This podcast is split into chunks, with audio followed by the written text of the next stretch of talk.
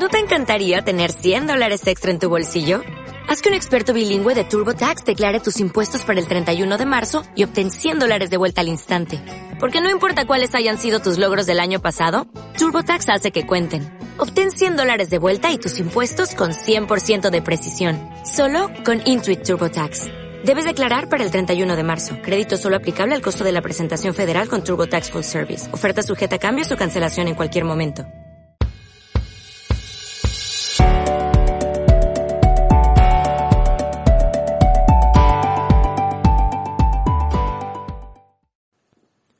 Amigos, ¿cómo están? Bienvenidos a un nuevo episodio de Relatos de Coaching. Mi nombre es Giovanni Junco, soy el Community Manager de Linae Life Coach y estoy acá con Lina Escobar para hablar sobre este nuevo episodio. Hola Lina, ¿cómo estás? Hola, me encanta saludarlos y bueno, espero que estén muy bien y que se estén conectando con todos estos casos que pues de alguna manera han sido vistos en, mis sesiones de coaching y que nos pueden servir a todos como experiencia de sanación. Lina, ¿y qué tenemos para hoy? Cuéntanos. Bueno, hoy les quiero compartir un caso maravilloso. Eh, resulta que como ustedes ya saben y los que me conocen saben que yo también hago terapias de biodescodificación o acompañamiento de bioneuromoción, que es una técnica sanadora de la enfermedad a través de la sanación de las emociones que no han sido gestionadas o de los conflictos que aún están pendientes por resolver y que se expresan en el, en el cuerpo a través de un síntoma o una enfermedad.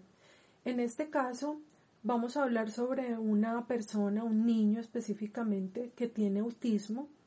Mi cliente, que es su mamá, me estuvo consultando por otros motivos y en algún momento de la sesión salió el tema de que su niño tiene un nivel de autismo leve y me quería preguntar esto por qué sería, cuál sería el conflicto emocional que tendría el niño que resolver para poder resolver su autismo.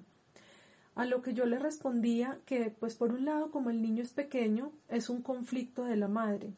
Y este es un dato importante, y es que cuando los niños son menores de 10 años, todos los síntomas físicos que el niño manifieste son síntomas que le corresponden a la madre pero que tal vez la madre no los está gestionando y entonces se proyectan en el niño para que la mamá los pueda ver y los pueda atender.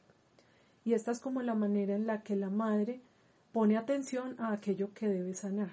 Entonces, esta fue la primera respuesta que yo le di a mi clienta y es que el niño tiene un conflicto que es de ella y él lo está expresando con su nivel de autismo. Pero entonces, em, esto quiere decir que, que, no solamente para el autismo, sino para todos los casos a los que te consultan cuando el niño es menor de edad, menor de 10 años más o menos, eh, hay que buscar conflictos en la madre o en los padres, ¿sí? O sea, no se examina al niño, sino que se examina a los padres o a la madre directamente. Exactamente, porque como te decía, los niños tienen una conexión con la madre hasta cierta edad, varía mucho, ¿no? Dependiendo de la conexión que haya entre madre e hijo, puede variar hasta los 7, 8, 9, 10 años. Yo por eso tengo como, como una, una edad promedio de 10 años y de 10 años para abajo. Siempre considero que el conflicto que expresa el cuerpo del niño o la niña tiene que ver con un conflicto no gestionado por la madre o por el padre con el que el niño tenga mayor conexión emocional. Es más, es inclusive actualmente estoy llevando un caso de una, de una persona, de una niña, una joven que tiene 18 años y el tema que ella está consultando tiene que ver con su madre más que con ella y estamos hablando de una joven de 18 años. Es decir, que es posible que nosotros toda la vida estemos en nosotros proyectándole a nuestros padres conflictos que ellos no han trabajado. Ok, Lina, entonces eh, cuéntanos más acerca de, este caso de autismo.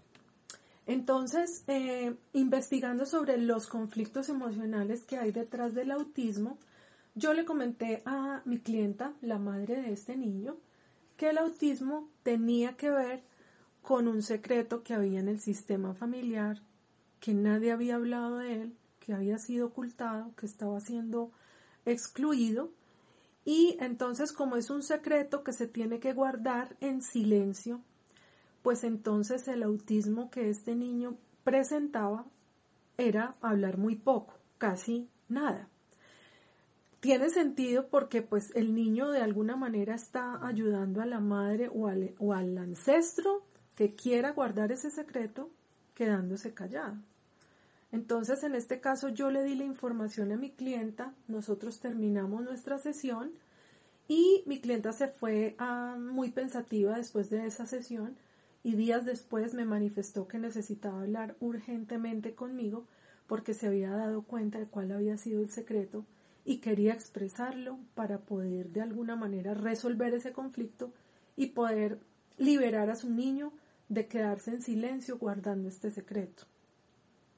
Entonces, en ese caso, lo que hicimos fue otra nueva sesión en la que ella pudo expresarme su secreto y digamos que ese es el primer paso para empezar a liberar al niño de, ese, proyecto sentido que le hace quedarse callado para guardarle el secreto a la mamá. Bueno, obviamente no vamos a revelar más información personal al respecto de este secreto, pero lo que les podemos contar a, a, las personas que nos están escuchando es que fue un secreto eh, que se guardó por razones de supervivencia en su momento y que sin juicios hay que tratar de, de liberarse de esas cargas para poder eh, también liberar al niño de este secreto y de, y de la necesidad de cubrir a su madre eh, con respecto a este secreto, porque según tengo entendido, este secreto eh, surgió, se originó o estuvo muy presente durante el embarazo del niño. Así es, como estuvo presente en el embarazo del niño, pues el niño nace con un proyecto sentido de quedarse callado. Y es esto entonces lo que ocasiona en el niño el síntoma de autismo de no hablar mucho o de hablar poco. Entonces digamos que cuando logramos liberar al niño de esa tarea de cubrir a la mamá en ese secreto, cuando lo liberamos de quedarse callado y empezamos, la madre sobre todo empieza a decirle al niño que puede hablar, que puede sentirse libre de expresarse, que no hay nada que ocultar, que no hay nada por qué, a qué temer, podría entonces ella estar logrando que el niño se abra a la vida y que vaya más pudiendo expresarse libremente, porque pues tal vez lo que le impide al niño hablar hoy en día es precisamente que si habla, puede hablar y puede contar lo que la mamá ocultó por tanto tiempo. Entonces, liberarlo de esa carga, liberarlo de ese proyecto sentido, sería como el paso más importante para poder que el niño pueda de alguna manera evolucionar en su síntoma. Y lo otro es que a mí me preguntan mucho si esos secretos hay que contárselos, no sé, a las personas implicadas.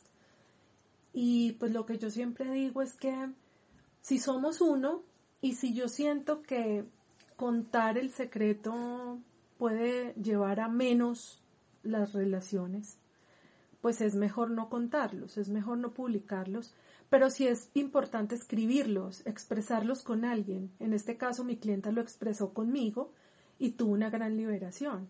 Y luego tiene la tarea de escribirlo y escribirlo dirigiéndose a la persona a quien quisiera contárselo, pero no puede, porque sabe que si lo cuenta, pues esa relación puede ir a menos.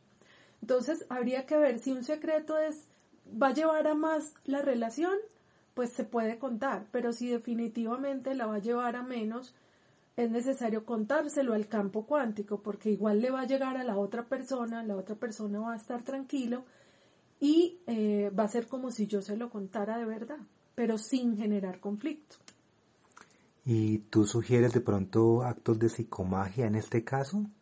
Sí, yo normalmente lo que sugiero en estos casos es, por ejemplo, hablarle a la silla vacía. Entonces, en el caso de, este, de esta clienta, yo le sugerí que le hablara a la silla donde el esposo se sienta normalmente a comer o a trabajar y pues se dirija a la silla y le cuente todo su secreto. Digamos que esto como que le da paz a ella y a su mente inconsciente y va a liberarse un poco más de esa culpa por haber guardado ese secreto, pero también va a hacer que esa información le llegue al inconsciente de su pareja y él se va a tranquilizar como si ya se lo hubieran contado. Va a dejar de estar sintiéndose extraño o que algo raro pasa o que algo le ocultan y va a sentir cierta paz también. Y eso también puede ayudar al niño. Ok, Lina, muchas gracias. Entonces, bueno, en este capítulo eh, eh, hemos hablado acerca de biodescodificación de, mm, de una enfermedad que es el autismo. Hablamos también de proyecto sentido y hablamos de actos de psicomagia. Si te interesa, es, si te interesan estos temas, si quieres tratar algo con Lina, ya sabes que puedes contactarnos Em, en Instagram Lina está como arroba Lina de Life Coach. Acá en la portada del programa de podcast hay un enlace que empieza por Linktree y ahí encuentras todas nuestras redes, también el WhatsApp y mucho material gratuito. Entonces, eh, nos despedimos. Muchísimas gracias por escucharnos en este nuevo capítulo y nos escuchamos en el próximo. Eh, yo soy Giovanni Junco, Community Manager de Lina de Life Coach. Lina, por favor, despídete de tu audiencia. Muchísimas gracias a todas las personas que se permiten este espacio de aprendizaje y de conciencia y nos vemos pronto. Bueno, un abrazo y atrévanse a florecer.